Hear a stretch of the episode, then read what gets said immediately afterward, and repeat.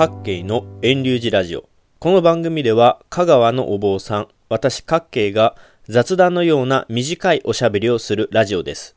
2020年7月7日、七夕に放送予定の今回は、香川の川がテーマです。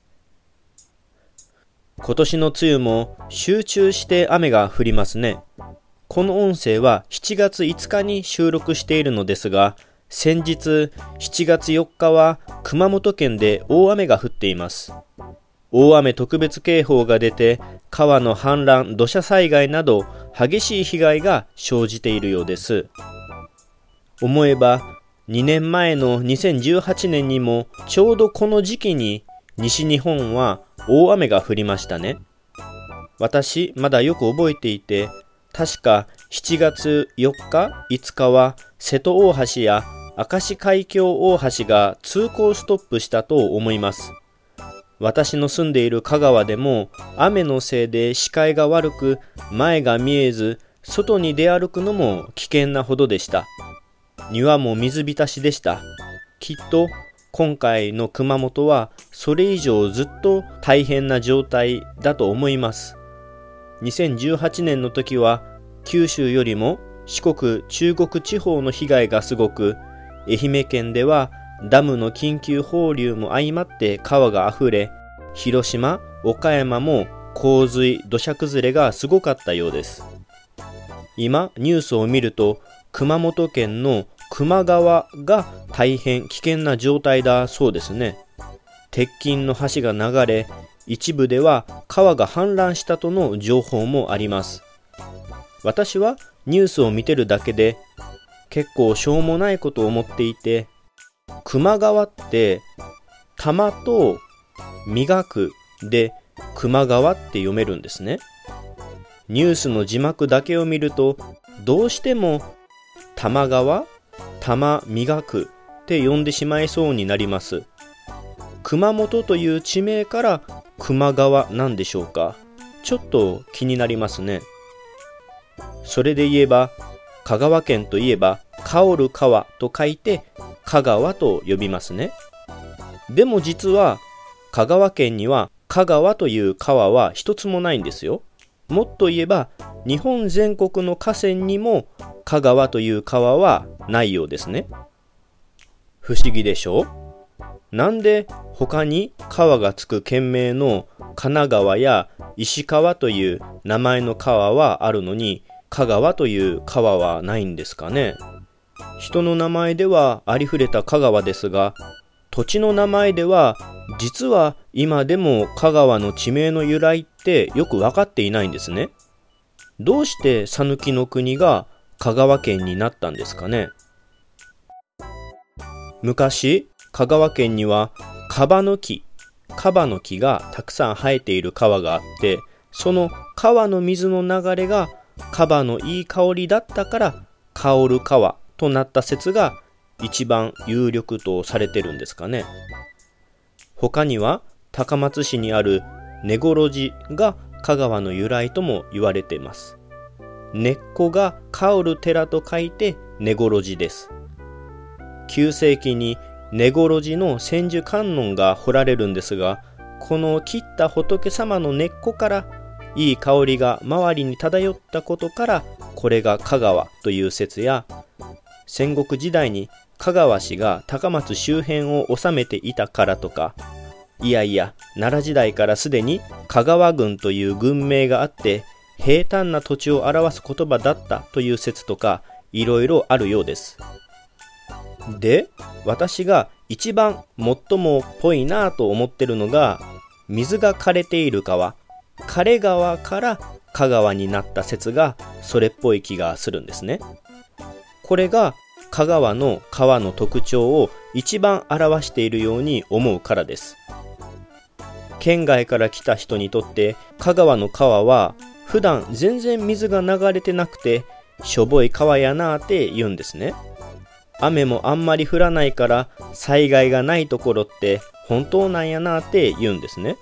でも災害がないっていうのはちょっと間違いです。私、10年ほど前に香川大学で防災士講座を受講して防災士試験にも合格しました。その時学んだことですが、香川の川、地理条件は結構特殊なんですね。香川は昔々奈良時代からずっと水不足に陥りやすいところでした。それは一つは雨が降りにくい土地だからです。北は中国山地と瀬戸内海、南は四国山地があって雨が香川に来る前に降り切ってしまうんですね。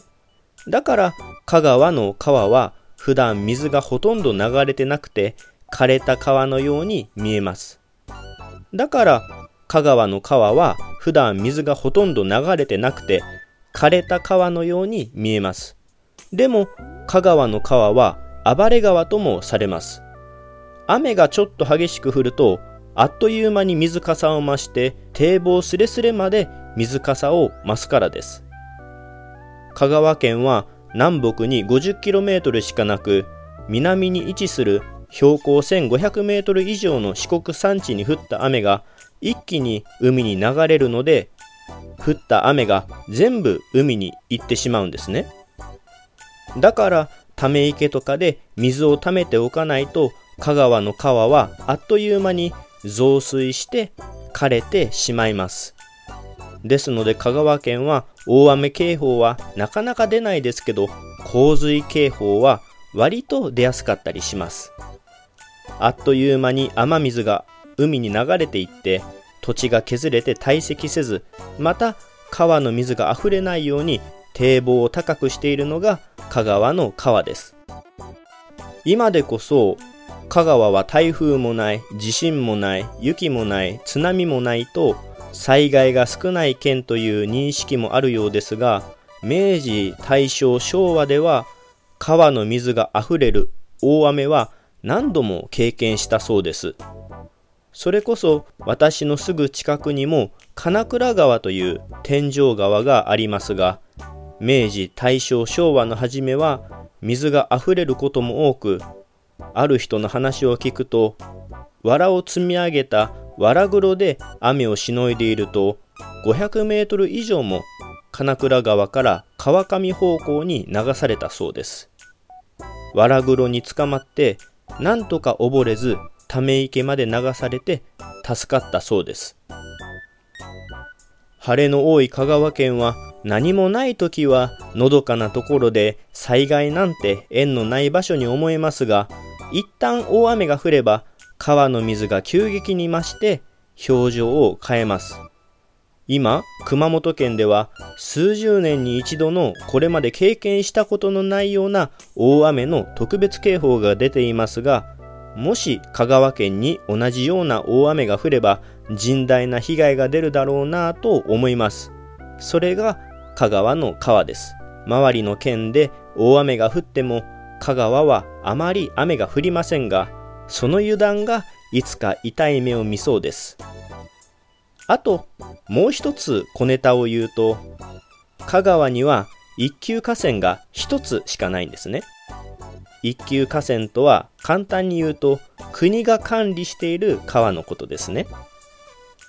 都道府県では確か沖縄だけ一級河川がなかったと思います。でも香川県唯一の一級河川土器川を見たら多くの人がなんでこんな規模の川が一級河川なんだろうと不思議に思うと思います私もなぜこんなに川幅も狭く南北も短く水もあまり流れていない川が一級河川になっているのか理由はよくわかりませんそんで香川の人がよく冗談でこんなことを言うんですね。香川県にはかつて大平正義という総理大臣がいたんですね。大平さんが就任するときに内閣総理大臣の出身した香川県に一級河川がないとダメだろうという声や地元香川県の負担を減らすために土器川を国が管理する一級河川にしたいという権利者のご利用し忖度で香川に一級河川が誕生したような冗談を言うんですね。でも本当にこれは冗談の話ですよ。というのも、大平正義さんが総理大臣に就任したのは1978年のことで、土岐川が一級河川に指定されたのはそれよりも10年早い1968年ですからね。大平正義さんが総理大臣になったのと土岐川が一級河川に指定されたことは全く関係ないですね。各系のラジオはここで終了します。最後にお知らせです。この各系のラジオは、ポッドキャストや iTunes ストアなどに配信するようになって、この7月で1年になりました。そこで1年間続けた振り返りをテーマにした内容を話そうと考えているので、どのように収録しているのかといった何か質問したい、聞いてみたいことがあれば、ぜひ私のブログなどからご連絡ください。それではまた来週も聞いてくださいな。熊本、九州の皆さんは今、大雨で大変な時だと思います。新型コロナウイルスでも大変な時ですが、お体にお気をつけくださいませ。